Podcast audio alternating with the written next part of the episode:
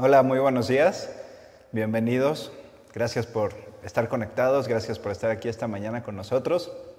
A distancia, como prácticamente los últimos seis meses, pero, pero con el corazón en este lugar y unidos por, por la fe en Cristo, unidos por nuestra pasión por la palabra, por estudiar la palabra, que es lo que nos ha inculcado Oscar. Estamos aquí, Oscar está, tomó unos días libres de vacaciones, unos merecidos días de vacaciones, entonces me toca estar aquí, la verdad es que me da muchísimo gusto.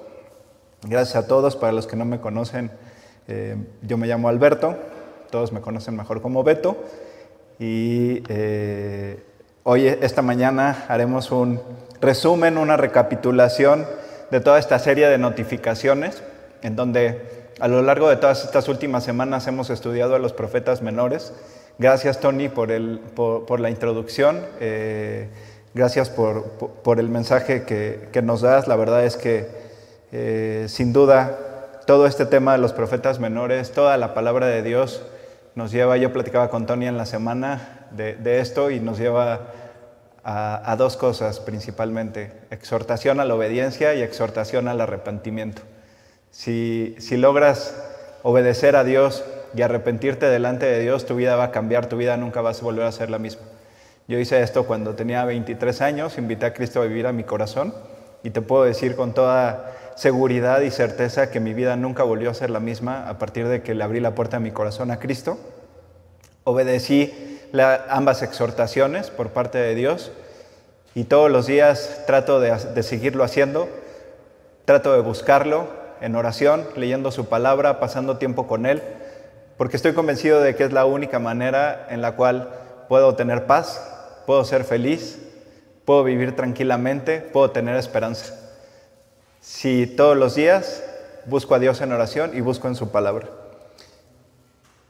Y quisiera empezar eh, esta recapitulación de los profetas menores. Hoy es el último día que hablaremos de esto.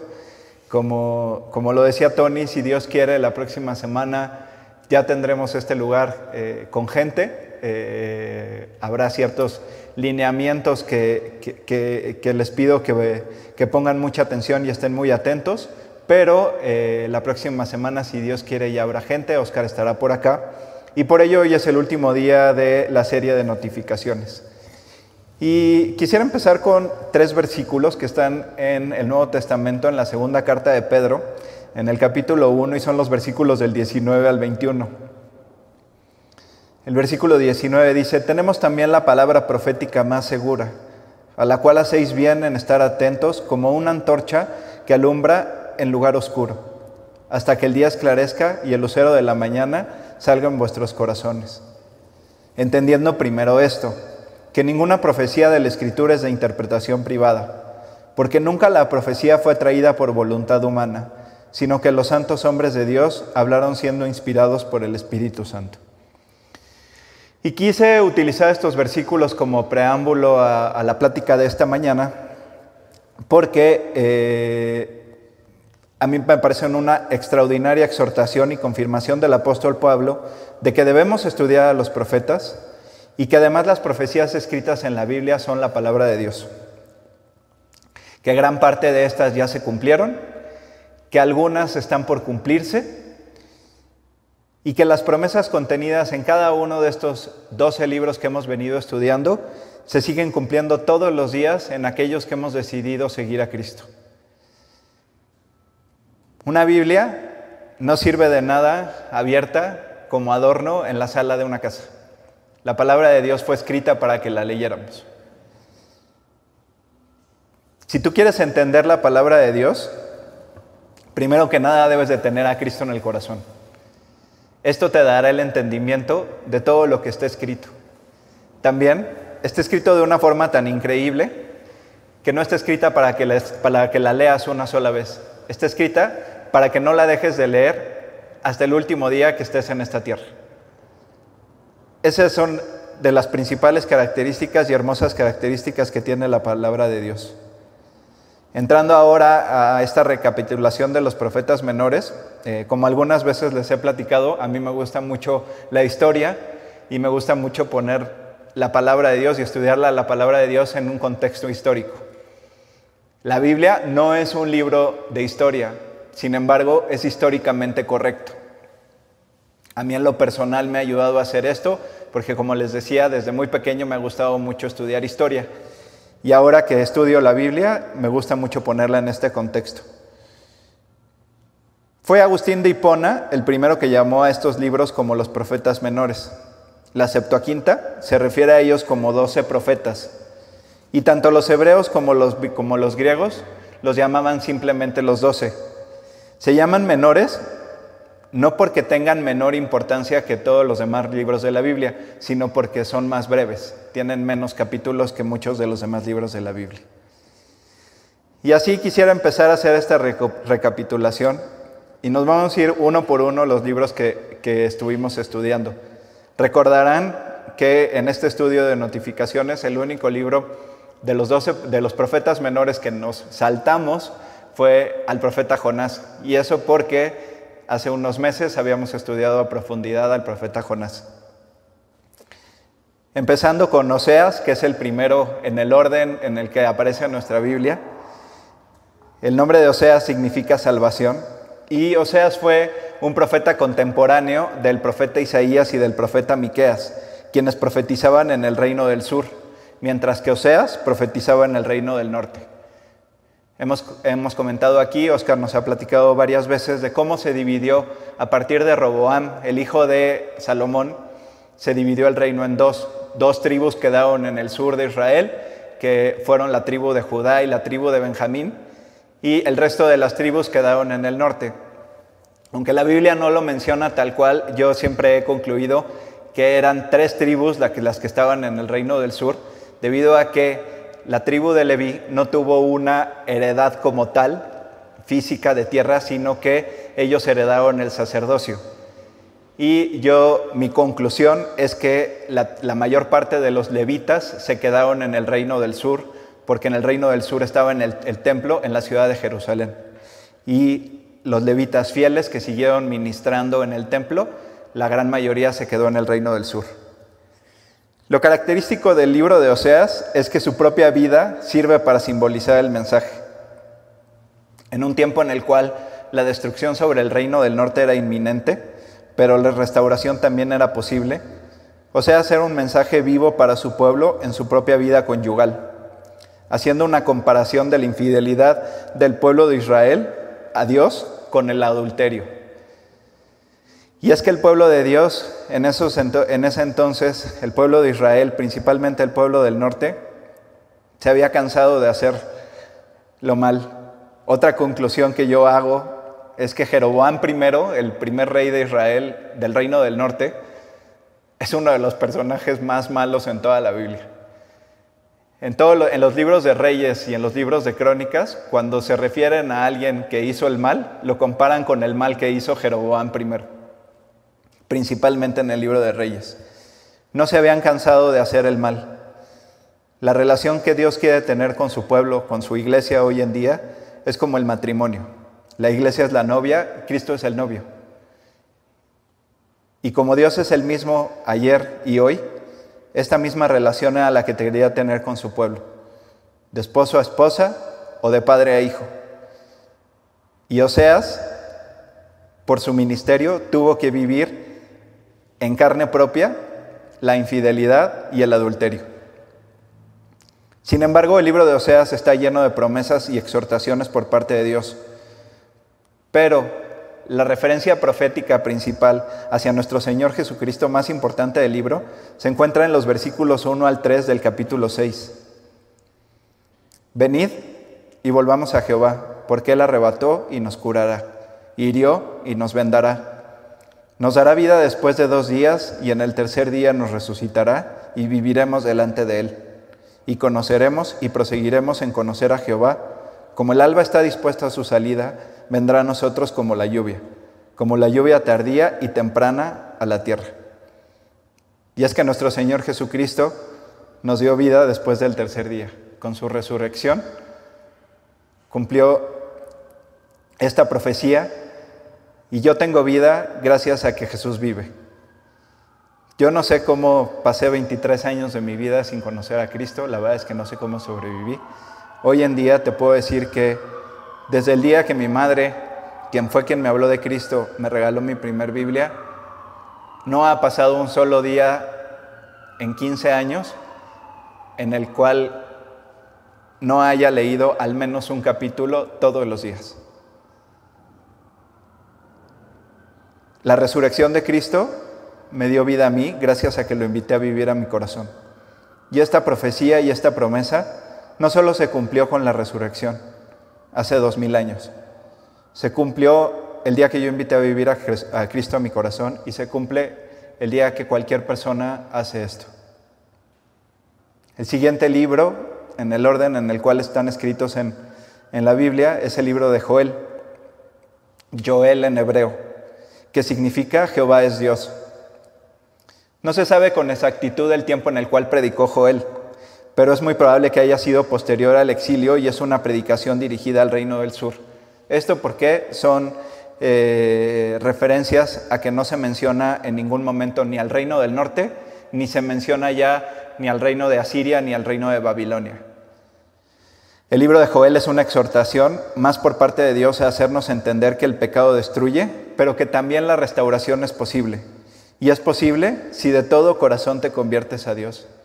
Y es que hasta ahora llevamos nada más dos libros que vamos repasando, ya estudiamos durante las últimas semanas y la introducción de Tony nos, refleja, nos refuerza todo esto.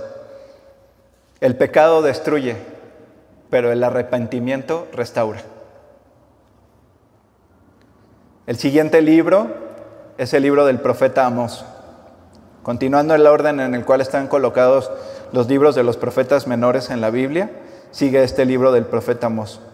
Era también contemporáneo de Oseas, de Isaías, de Miqueas, y profetizó en el reino del sur en el tiempo de Usías, rey de Judá, y de Jeroboam II, rey de Israel.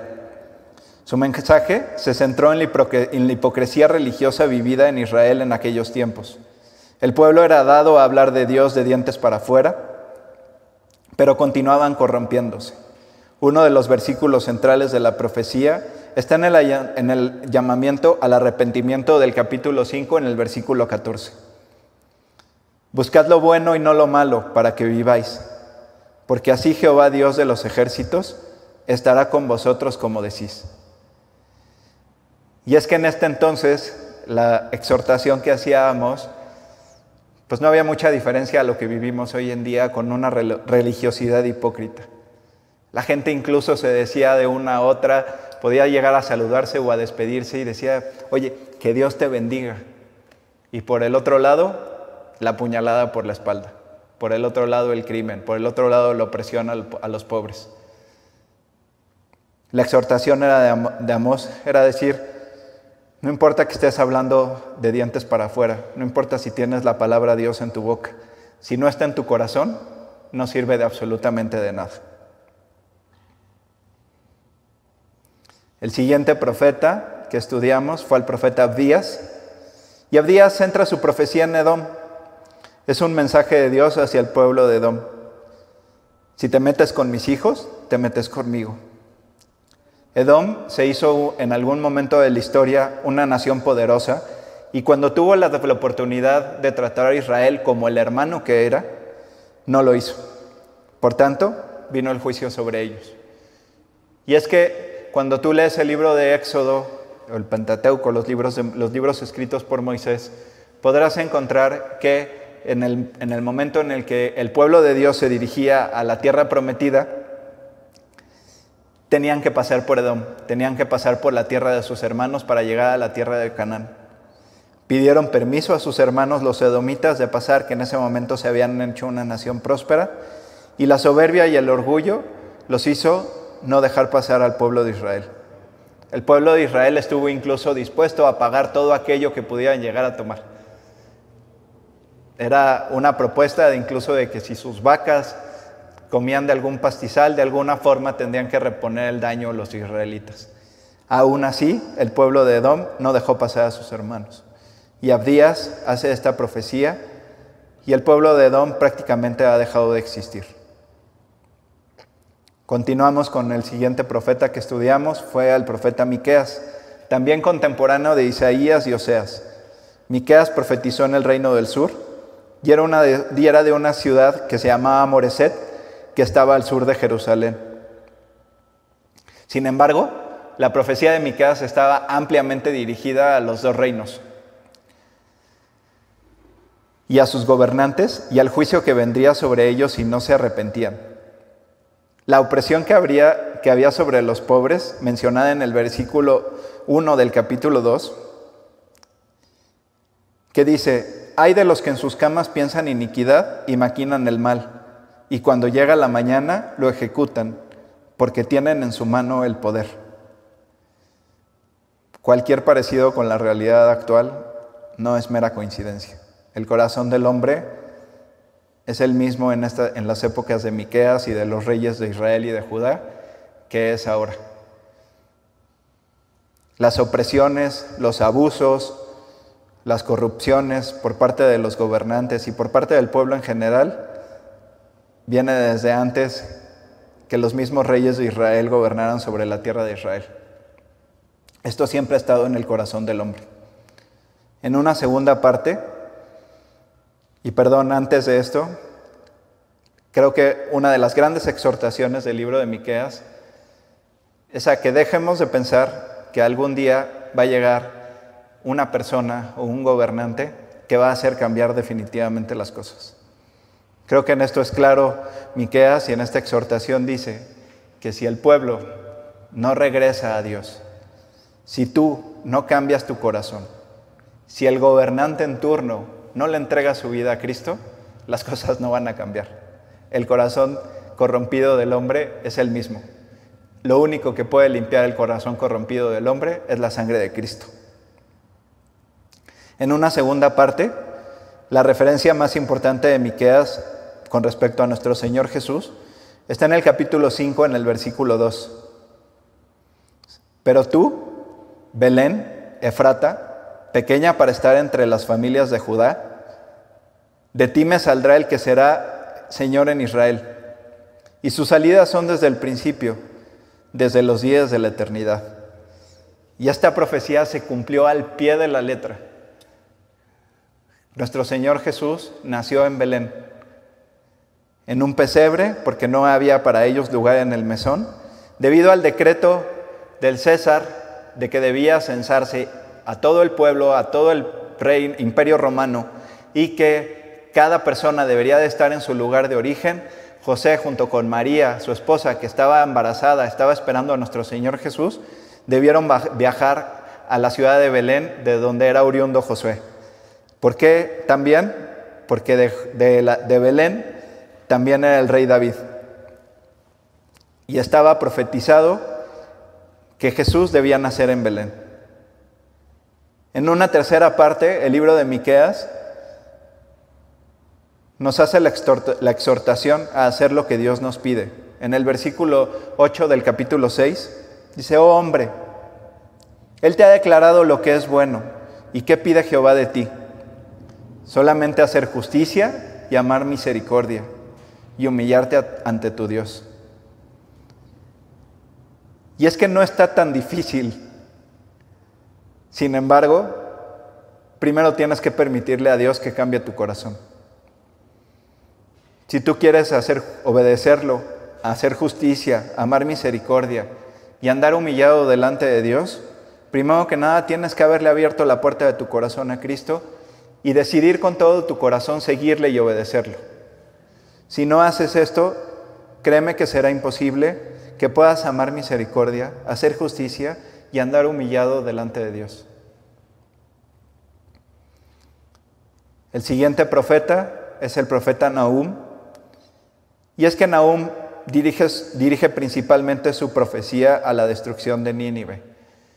Y comentábamos que antes de esta serie de notificaciones ya habíamos estudiado al profeta Jonás.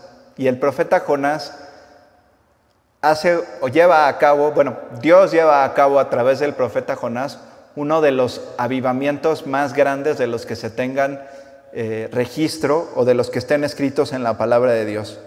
Y este avivamiento se hace en la ciudad de Nínive, con la predicación de Jonás. En un momento de la historia de Nínive, con la predicación de Jonás, se convierte hasta el rey. Imagínate lo que fue eso. Un mensaje de un siervo de Dios que tenía sus detalles, que era muy rebelde y que, y que su historia ya la conocemos y la hemos estudiado, pero que sin embargo al final pudo ser utilizado por Dios para llevar este mensaje a Nínive y hubo este avivamiento. Sin embargo, un tiempo después, el corazón de ellos se enfrió, se dejó de predicar la palabra, pasó el tiempo, dejaron de haber conversiones y ahora habían vuelto a las andadas del pecado, por lo cual vendrían consecuencias de parte de Dios a la desobediencia. Habacuc, el siguiente profeta que estudiamos, de quien no se sabe con exactitud el tiempo de su predicación, pero debió de haber sido en los últimos tiempos de los reyes de Judá. Hay quienes piensan que fue durante el reinado de Manasés, durante la última etapa del reinado de Manasés y el principio del reinado de Josías, su hijo, pero hay quien también piensa que fue durante el reinado de Joacim, cuando ya únicamente estaba el reino del sur, porque el reino del norte ya había sido llevado cautivo por los asirios. La profecía de Habacuc es un relato precioso de su propia relación con Dios. Esto se comprueba por la oración que Habacuc hace en el capítulo 3. El versículo 2.4 de este libro es clave. Sin embargo, hay un mensaje de hermosa esperanza en la oración del capítulo 3, en los versículos del 17 al 19. Permítame que los lea.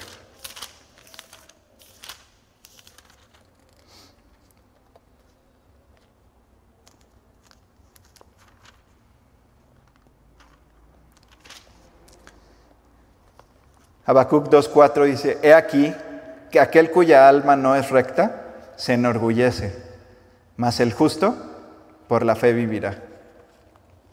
Y la oración que hace Habacuc tiene tres versículos principales al final de esta, de esta oración que yo les recomiendo mucho que memoricen. Es importante memorizar la palabra de Dios. Y el versículo 17 dice, aunque la higuera no florezca ni en las vides haya frutos, aunque falte el producto del olivo y los labrados no den mantenimiento, y las ovejas sean quitadas de la majada, y no haya vacas en los corrales, con todo, yo me alegraré en Jehová, y me gozaré en el Dios de mi salvación. Jehová el Señor es mi fortaleza, el cual hace mis pies como de siervas, y en mis alturas hace andar. Y esto se parece mucho al tiempo que hemos vivido durante los últimos seis meses. Pareciera que muchas cosas se detuvieron, Pareciera que la economía se detuvo, que el mundo se detuvo, que muchas cosas están cambiando. Sin embargo, nuestra esperanza debe de estar en Dios. Hay quienes han perdido su trabajo, hay quienes han perdido sus, sus empresas. Sin embargo, Jehová es el Señor, es mi fortaleza, el cual hace mis pies como de siervas y en mis alturas me hace andar. El siguiente profeta que estudiamos fue el profeta Sofonías. Y Sofonías profetizó medio siglo después de Nahum. Su profecía está dividida principalmente en el juicio venidero sobre Judá, el reino del sur, el juicio contra diversos pueblos o naciones vecinas a Judá, sino antes haber hecho una, una exhortación al arrepentimiento. Y por último, tras un mensaje de juicio sobre Jerusalén, viene un mensaje de la futura gloria del remanente de Israel. Y Sofonías también habla, y, es eh, uno de los profetas que mencionaba yo en la introducción, de profecías que faltan por cumplirse. Sofonías habla mucho de los tiempos de los que Juan nos habla también en el Apocalipsis, del tiempo del reinado universal de Dios, como el rey de todas las naciones, como el único y soberano dueño de este universo. El versículo 3.17 es una gran promesa de esperanza que nos deja Dios a través de Sofonías. Jehová está en medio de ti, poderoso. Él salvará. Se gozará sobre ti con alegría. Callará de amor, se regocijará sobre ti con cánticos. Con nuestro siguiente profeta seguimos con Ageo. Y Ageo es un profeta que, que tuvo su ministerio posterior al exilio. Y la principal exhortación de Ageo era a construir el templo. La verdad es que de mis libros favoritos de toda la Biblia o de mis profetas favoritos está Ageo. Es una preciosa analogía de cuando Dios nos exhorta, primero que nada, a construir y a cuidar nuestra relación personal con Él y cuidarla todos los días. El pueblo no estaba prosperando porque decidieron ponerse a sembrar, decidieron ponerse a edificar otras cosas, decidieron que había que hacer una serie de cosas, una innumerable cantidad de cosas para la reconstrucción de Jerusalén antes de poner atención en lo principal que era el templo. Y es que esta es la analogía de la relación con Dios. Si tú en tu día a día decides hacer todo el sinfín de actividades que tienes que hacer antes de construir el templo cada mañana, ese templo de la que se construye con la oración y la lectura, no va a haber prosperidad. No va a haber prosperidad en tu vida espiritual en ese día. Esto es una labor que todos los que hemos decidido invitar a Cristo a vivir al corazón debemos hacer todos los días. De verdad, si yo quisiera transmitirte esta exhortación, te diría con todas sus letras que si tú estás seguro de haber invitado a Cristo a vivir a tu corazón algún día y no oras y no lees, no estás haciendo lo agradable delante de Dios. Y tu vida no va a prosperar espiritualmente. Su versículo central es una increíble promesa y exhortación a la obediencia y está en el capítulo 2, en el versículo 19. No está aún la simiente en el granero, ni la vid, ni la higuera, ni el ganado, ni el árbol de olivo ha florecido todavía. Mas desde este día os bendeciré. El siguiente profeta que estudiamos fue el complejo, debo reconocerlo, Cuesta trabajo entender la profecía de Zacarías. Oscar lo comentó cuando habló de esto. Pero es un libro precioso que, que tiene promesas cumplidas con respecto a nuestro Señor Jesucristo y sobre todo increíbles promesas que se cumplirán cuando sea la segunda venida de Jesús y tenga el reencuentro con su pueblo. Contemporáneo de Ageo, la profecía de Zacarías está centrada en reafirmar que nuestra fe debe de ser en un Dios soberano y Señor del universo, que un día tomará el gobierno del mundo y hará que su pueblo regrese a Él y así pueda tener una real y verdadera restauración. Es increíble lo que está pasando con el pueblo de Israel hoy en día, que estén en su, que estén en su tierra, que se estén firmando eh, estos acuerdos de paz, que son proféticos también que las cosas se están moviendo de una forma muy rápida, que anuncian la segunda venida de nuestro Señor. No sé si pudiera ser esta noche, si pudiera ser en 10 años o en 100. Sin embargo, las cosas que están pasando nos hacen pensar que la segunda venida de nuestro Señor no tarda. Pero si tú crees que hoy en día, porque es una nación de 9 millones de habitantes, constituida cada vez más reconocida por los diferentes países de todo el mundo como nación, que cada vez más países están decidiendo mudar sus embajadas a Jerusalén, reconociendo a Jerusalén como la capital de Israel. Si tú crees que esta es la restauración de Israel, aún falta, no es ni una tercera parte de lo que va a ocurrir con la segunda venida de nuestro Señor Jesús cuando llegue a litigar con su pueblo. En los capítulos 12 y 13 de Zacarías se nos describen algunos aspectos de lo que estará este encuentro de nuestro Señor Jesús con el pueblo de Israel. Y se darán cuenta de que Jesús era el Mesías que tanto han esperado y que ellos mismos rechazaron. Así, la conversión del pueblo judío a Cristo será la más grande de la historia. En el capítulo 12, en el versículo 10 dice, y derramaré sobre la casa de David y sobre los moradores de Jerusalén espíritu de gracia y de oración. Mirarán a mí, a quien traspasaron, y llorarán como se llora por hijo unigénito, afligiéndose por él como quien se aflige por el primogénito. Y en el capítulo 13, en el versículo 6, y le preguntarán, ¿qué heridas son estas en tus manos? Y él responderá, con ellas fui herido en casa de mis amigos. Y así llegamos al último profeta del Antiguo Testamento y el penúltimo profeta que ha existido, el profeta Malaquías, el último de los profetas menores, en el cual su mensaje nos dice qué tipo de relación debemos tener con Dios. Como padre, como de padre a hijo, y como tal, Dios es un padre que desea lo mejor para su hijo. Pero el pueblo de Israel ha despreciado una y otra vez esta relación y no se ha comportado al nivel del pacto con Dios. Y es que yo les... Esta relación de padre e yo hoy que soy papá, que tengo dos niños, y que además mi hijo mayor hace tres semanas eh, se cayó de la bicicleta y se fracturó el brazo. Entonces, pues el momento fue de mucha gracia por parte de Dios porque porque no solo nos mantuvo con calma y nos llevó a tomar las decisiones correctas con respecto al lugar al que lo deberíamos de llevar para ser atendido, sino que también nos llevó con, doctores verdaderamente profesionales, cuidadosos eh, y, honestos para que atendieran a, Matías.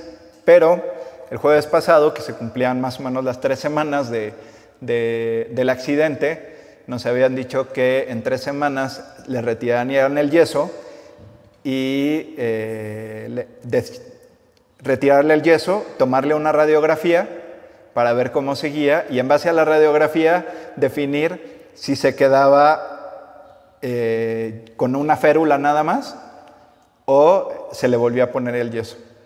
Entonces el consultorio del doctor está en un piso 9 y el laboratorio está en el piso 6 le retiraron el yeso y a la hora que bajamos al laboratorio, primero pasamos al baño porque el día del accidente estaba jugando en el parque, Matías, entonces, pues para no hacerles el cuento largo, no se había lavado la mano desde el día del accidente. Entonces quería, quería lavarse la mano, él estaba muy preocupado por eso, lo llevamos al baño y yo no había visto tanta vulnerabilidad, pero fue una impresión mía, porque además a Matías no le dolía absolutamente nada. Eh, fue una impresión mía de, de, verlo tan vulnerable, sin el yeso en la mano y toda la acción de tenerlo que bajar tres pisos, llevarlo al baño. La verdad es que yo me sentí bastante, bastante preocupado y con todo mi corazón no quería que le pasara, que le fuera a pasar nada a Matías. Y creo que esa es la forma de la cual Dios nos ve en esta relación de padre a hijo. Creo que ese es el amor con el que nos quiere cubrir. Pero el pueblo de Israel, hasta los tiempos de Malaquías, y no es muy diferente ahora, había despreciado una y otra vez esa relación y no se había comportado a nivel del pacto con Dios. Por otro lado, también confirma lo que en los demás profetas se venía escribiendo, los dos tipos de relación con los que Dios nos dice que, va a relacionarse con nosotros, como de padre a hijo y como de esposa a esposa. La infidelidad también es tomada como parte, como parte medular de la profecía de Malaquías, no solo en el sentido de la relación de Israel con Dios, sino que en los tiempos de Malaquías estaba tan corrompido ya el pueblo de Dios otra vez, que en el sentido literal había una creciente cantidad de divorcios. Cualquier parecido con la realidad también puede ser mera coincidencia. Por último, la profecía de Malaquías cierra anunciando la llegada del último profeta, Juan el Bautista, el cual llegaría 400 años después. Y dice el versículo 5, He aquí, yo os envío el profeta Elías antes que venga el día de Jehová grande y terrible. Él hará volver el corazón de los, de los padres hacia los hijos y el corazón de los hijos hacia los padres. No sea que yo venga y hiera la tierra con maldición. Y es que el pueblo de Israel o el pueblo judío cree que Elías tiene que venir antes de que venga el Mesías, como está profetizado en Malaquías. Pero eso ya se cumplió.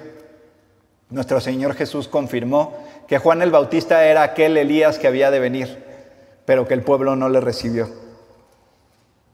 Y ya vino el Mesías y el pueblo de Dios no le recibió. Y por último, recapitulando, la semana pasada cerramos con Juan el Bautista, el último profeta que existió y de quien hablaron Malaquías e Isaías, y que el apóstol Juan describe como un hombre enviado de Dios, enviado para que diese testimonio de la luz, a fin de que todos creyesen por él. Él no era la luz, como tampoco lo eran ninguno de los profetas anteriores, sino que vino para dar testimonio de la luz. Además de haber preparado el camino para Jesús, como el amigo del novio, de haber enfrentado a los fariseos y de haber hecho que el corazón de muchos judíos se volviera a Dios y creyeran en Cristo, sin embargo, una parte para complementar el mensaje de la semana pasada y no ser repetitivo, en la que yo quiero centrar el ministerio de Juan, está en lo descrito por Jesús en el capítulo 11, en los versículos del 9 al 11. ¿Pero qué salisteis a ver? ¿A un profeta? Sí os digo, y más que profeta, porque este es de quien está escrito. He aquí yo envío mi mensajero delante de tu faz el cual preparará camino delante de ti. De cierto os digo que entre los que nacen de mujer no se ha levantado otro mayor que Juan el Bautista, pero el más pequeño en el reino de los cielos mayor es que él. Y es que aquí hay varias cosas que aclarar. ¿Y por qué es el último profeta? Oye Beto, pero pues, ¿qué onda con el apóstol Juan y Pablo que escribieron ciertas cosas de lo que va a acontecer? Sí, tuvieron ciertas revelaciones y tuvieron algunos escritos proféticos de lo que falta por concluir. Apocalipsis no es una profecía, Apocalipsis es una revelación. Es una, eso significa la palabra Apocalipsis y es una revelación de lo que va a ocurrir cuando llegue la segunda venida de nuestro Señor Jesús. Es en este entonces donde la profecía quedó concluida, donde con Juan el Bautista terminaría con los apóstoles de confeccionarse esto, que es la palabra de Dios. Ya no se necesitan más profetas, ya no se necesitan profecías ni adivinaciones, ni revelaciones. Todo está escrito.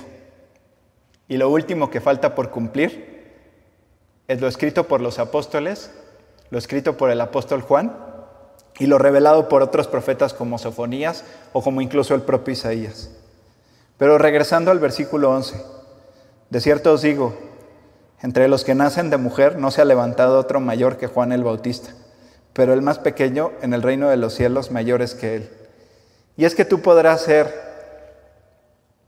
el pastor más prominente de esta tierra, o la persona más entregada a Cristo, o el líder de alabanza más obediente o más talentoso, que puede existir, o la persona más santificada que existe en esta tierra, o tener todos los atributos de obediencia y ser un gran ejemplo espiritualmente hablando para todos los demás, pero teniendo los pies aquí donde tú y yo los tenemos. Cualquier persona, por grande que sea en esta tierra, no le llega pero ni a los tobillos al que está en el reino de los cielos, en la presencia de Dios. Nuestra mente no puede alcanzar a comprender lo que será el momento en el que estemos cara a cara con Cristo. Tú imagínate el momento, si tú decides entregarle tu vida a Cristo, decides seguirlo todos los días, como decía Habacuc, construyes ese templo de esa relación personal con Cristo día a día basado en la oración, basado en la lectura de la palabra. Y vuelve la paz a tu vida. Experimentas una paz que nunca habías sentido. Ves victorias en tu vida. Ves cómo se van vicios. Ves cómo se, van, se apartan personas de tu vida que no le hacían ningún bien a tu, a tu, a tu vida. Ves cómo Dios trae a personas a tu vida para que te alienten, para que te exhorten para que puedas estudiar la palabra de Dios. Ves cómo se cumplen promesas. Ves cómo si está dentro de la voluntad de Dios puedes llegar a formar una familia en Cristo. Y todas esas cosas que te hacen llegar a tener una vida de bendición, no se comparan ni le llegan, como te decía, ni a, ni a los tobillos a estar en la presencia de Cristo. Y esto yo lo comparo, muchas veces me han preguntado, lo, he platicado aquí varias veces, en julio del año pasado, eh, abruptamente y, sin aviso alguno falleció mi mamá, que fue la persona que nos habló de Cristo a mi familia y a mí, y yo pienso mucho en ella en este momento. La recompensa a lo que vivió en esta tierra hoy ha sido recompensada porque está en la presencia de Cristo y no me puedo ni imaginar lo que está viviendo ella y todas las personas que han partido en Cristo de estar en la presencia cara a cara con Él. Y la exhortación que yo te hago esta mañana es a estas dos cosas. Todo lo que nos han explicado los profetas, todo lo que hemos venido estudiando durante todas estas semanas, la exhortación, devuelve a Dios. ¿Cómo vuelvo a Dios, Beto? Eso es muy sencillo. Ábrele la puerta de tu corazón a Cristo. Invítalo a vivir.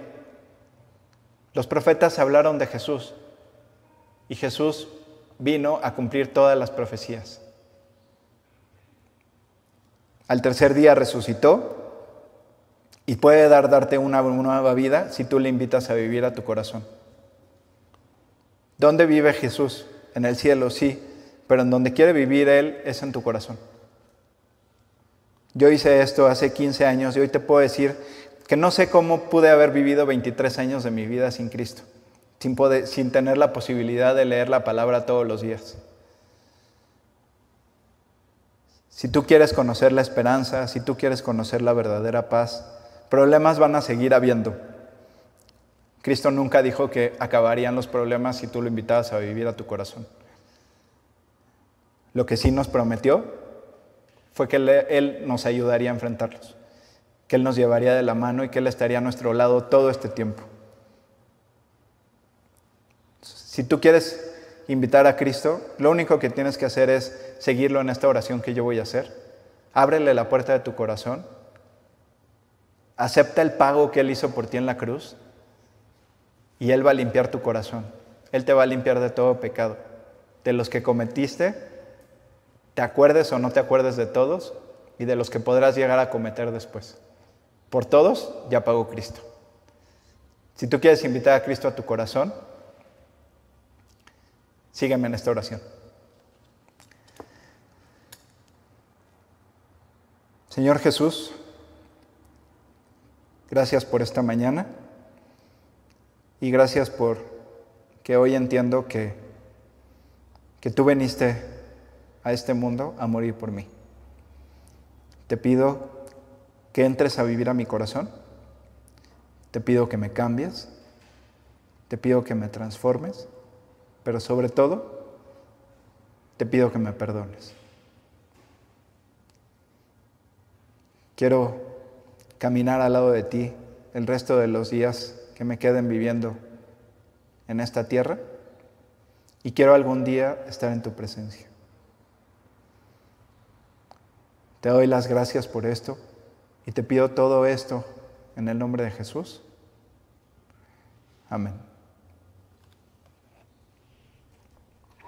Y pues bueno, como cada domingo, vamos a cerrar nuestra sesión del día de hoy con una alabanza. Este video se llama Levanta una aleluya. Es de reciente estreno. Esperamos que les guste. Abran su corazón para escucharlo y Muchas gracias a los que nos veamos la próxima semana aquí, nos dará mucho gusto y a los que no, eh, por favor sigan atentos a los anuncios y bueno, los dejo con esta alabanza. Gracias.